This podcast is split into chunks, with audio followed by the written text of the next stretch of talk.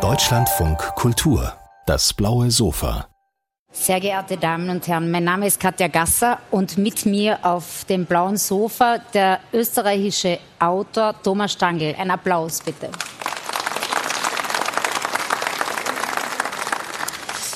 Über Thomas Stangl gäbe es einiges zu sagen. Mit seinem äh, Debütroman Der einzige Ort hat er sich mehr oder minder ins Zentrum der deutschsprachigen Gegenwart äh, geschrieben. Ähm, zurzeit äh, ist er in der Aufmerksamkeit mit zwei Büchern und zwar mit einem neuen Roman, mit dem er zu Mattes und Zeitz gewechselt ist und zwar Quecksilberlicht und gleichzeitig ein Buch mit dem Titel Über gute und böse Literatur, ein Briefwechsel zwischen Thomas Stangl und der Autorin Anne Weber. Thomas Stangl, äh, Sie gehören zumindest für mich zu einem der relevantesten österreichischen Autoren der Gegenwart, aber nicht nur das, zu einem der spannendsten und interessantesten der deutschsprachigen Gegenwart. Jetzt mache ich es groß auf und sage, ähm, ich muss beim Lesen Ihrer Literatur sehr häufig an so Autoren wie Peter Nadasch denken. Ist das ein Horizont, der für Sie relevant ist? Also sind Sie Peter Nadasch-Leser? Das bin ich und der, also der Vergleich freut und ehrt mich. Äh, ich habe äh, ich denke, dass ich anders schreiben würde, hätte ich nicht äh, schon vor, also schon, schon das Buch der Erinnerung vor langer Zeit äh, von Peter Nadasch gelesen. Äh, ich kann, könnte eine spezielle Szene aus diesem Buch äh, äh, nennen, die mir einen, einen, einen, einen wirklich einen Impuls gegeben hat, um äh, zu merken, so kann man schreiben, so möchte ich schreiben können. gleichzeitig gibt es natürlich Szenen bei Peter Nadasch, wo ich mir denke, wo ich nur in äh, äh, nur staunen kann, dass jemand mit dieser unglaublichen Detailgenauigkeit und dieser Intelligenz und diesem Erinnerungsvermögen äh, eine Szene vergegenwärtigen kann etwas, was Peter Nadasch auszeichnet und was ich bei Ihnen eben auch äh, wiederfinde, äh, auch in diesem jüngsten Roman Quecksilberlicht, ist eine Form des Erzählens, in der das Narrative mit dem Essayistischen sehr eng verwoben ist. Also wo nicht das eine auf das andere folgt, sondern das eine ineinander, das eine und das andere ineinander greift. Ähm, ist das etwas, was Ihnen tatsächlich auch äh, wichtig ist im Schreiben diese beiden Stränge zusammenzuführen oder sieht man das sozusagen dann nur im Resultat? Ich denke, das ist das Wunderbare am, an der Literatur und am literarischen Schreiben, dass, dass es Sinnliches und Denken äh, verbinden kann, dass, äh, dass äh, Gedankengänge äh, auf äh, nicht einfach nur abstrakte Art, sondern auf, auf, äh, auf eine, ich möchte fast sagen, körperliche Art wiedergegeben werden können und dass, ähm, dass gleichzeitig ganz reale, konkrete Szenen äh, im Schreiben durchdacht, äh, durchdacht werden können. Die, diese beiden Aspekte möglichst eng äh, zusammenzuführen, ist etwas, das mir beim Schreiben sehr wichtig ist. Jetzt sind Sie eben, ich habe den, den äh, großen Roman Der einzige Ort erwähnt, äh, viele Jahre bei einem österreichischen Verlag gewesen, sind es nach wie vor. Es wird auch im Frühjahr, glaube ich, ein Erzählband im Droschel Verlag erscheinen, einer der äh, renommiertesten österreichischen äh, Verlage. Jetzt sind sie eben zu Mattes und Zeitz gewechselt. Vielleicht daran angeknüpft, nur bevor wir im Konkreten auf Ihren Roman zu sprechen kommen. Inwiefern ist es für Sie wichtig, äh, spannend als österreichischer Autor wahrgenommen zu werden? Ist das äh, in irgendeiner Form von Interesse für Sie selbst?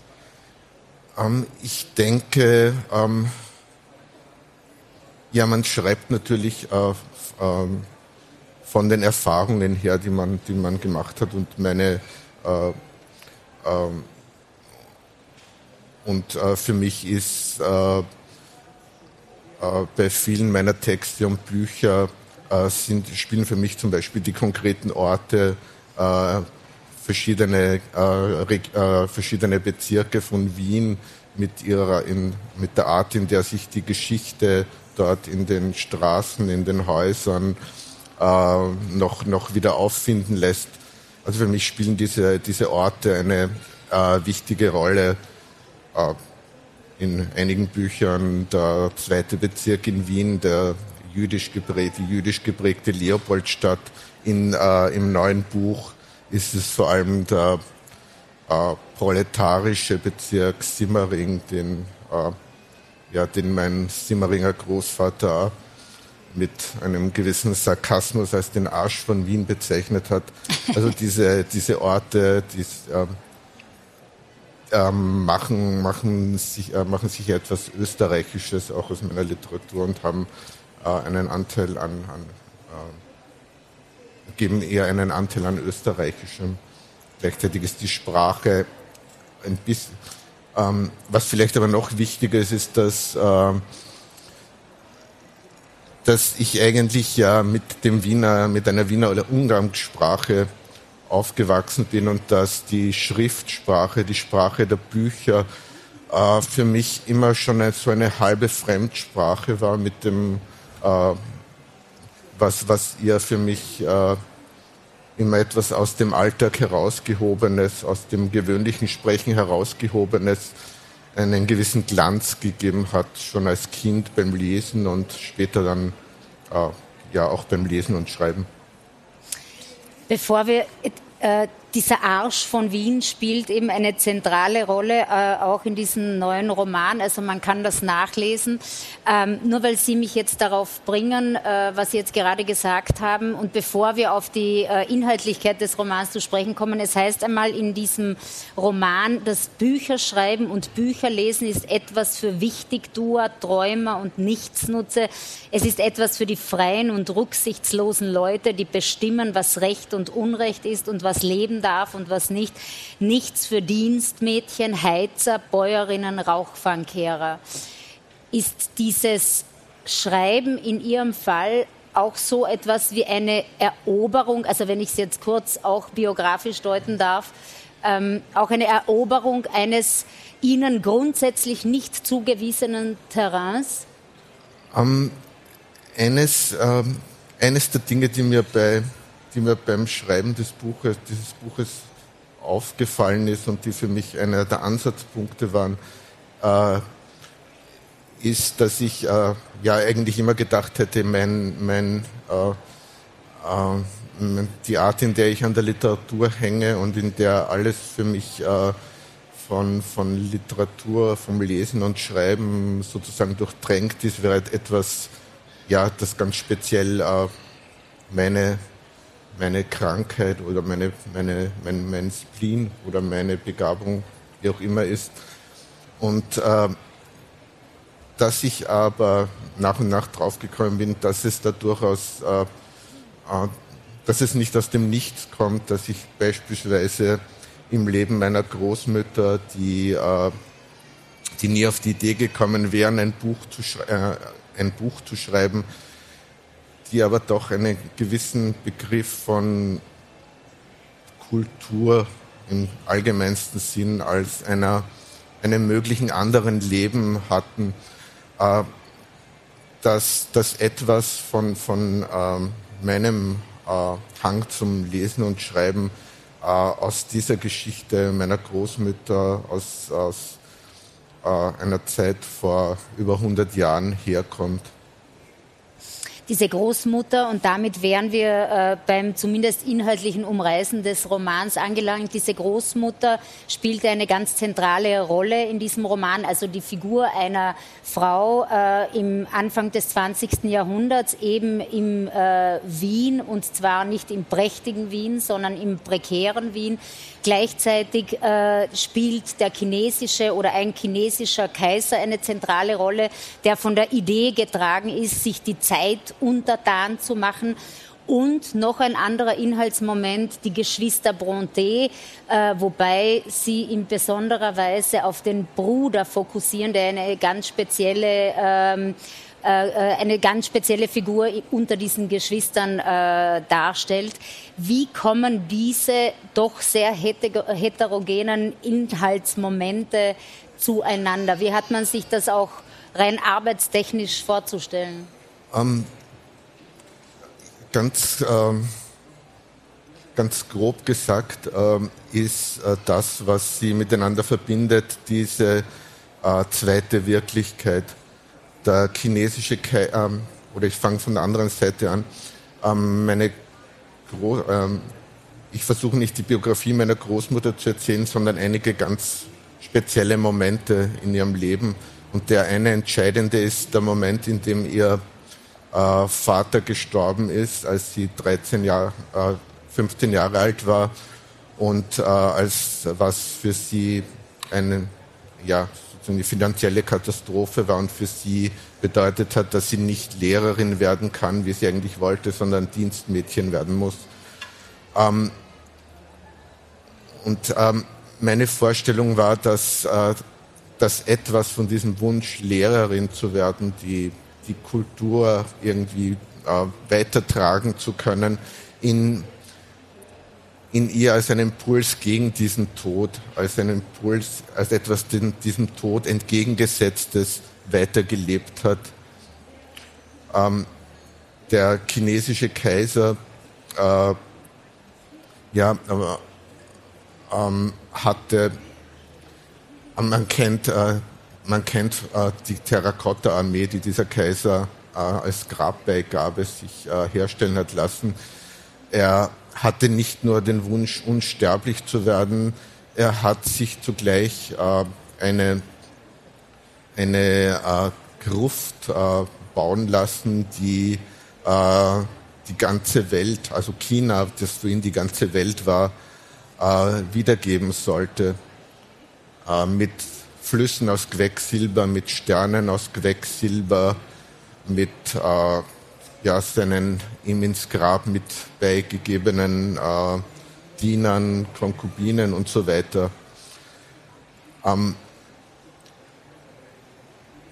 das, ähm, und die Brontes, äh, die Bronte-Geschwister haben wiederum als äh, äh, äh, drei, die drei berühmten Schwestern und der äh, durchaus verdientermaßen weniger berühmte Bruder haben als Kinder äh, eine unglaublich detaillierte, als Kinder und Jugendliche eine unglaublich detaillierte Fantasiewelt in einem äh, mehr oder weniger fantasierten Afrika gemeinsam mit Zeichnungen, Büchern über viele Jahre hinweg gestaltet.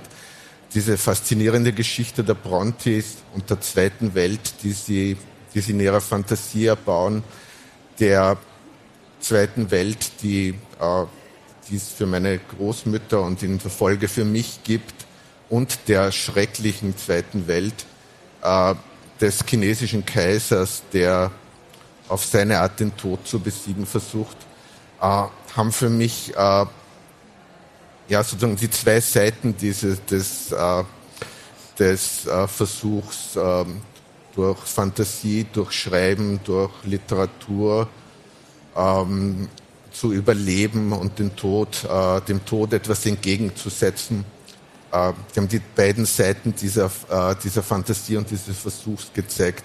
Einerseits das Gewaltsame, äh, das, äh, die äh, ja, äh, dass das Stillstellen des Lebens in einer Gruft, für die man bereit ist, also schon bei, bei der Herstellung dieser Gruft sind Hunderttausende von Arbeitern getötet worden.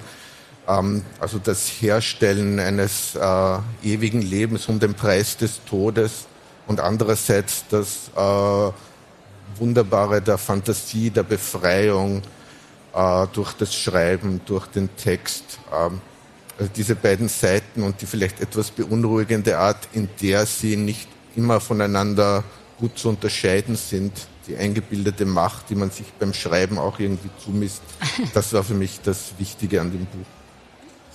Es heißt einmal äh, in, äh, in dem Buch, dass sehr vieles ist für mich äh, auch ein Buch über das Schreiben. Also ich finde ein sehr wichtiges, auch poetologisches Werk jetzt in Ihrem Fall. Da heißt es, heißt es am Anfang einmal oder relativ in der ersten Hälfte, die anderen schreiben nämlich in der Wirklichkeit, ich nicht.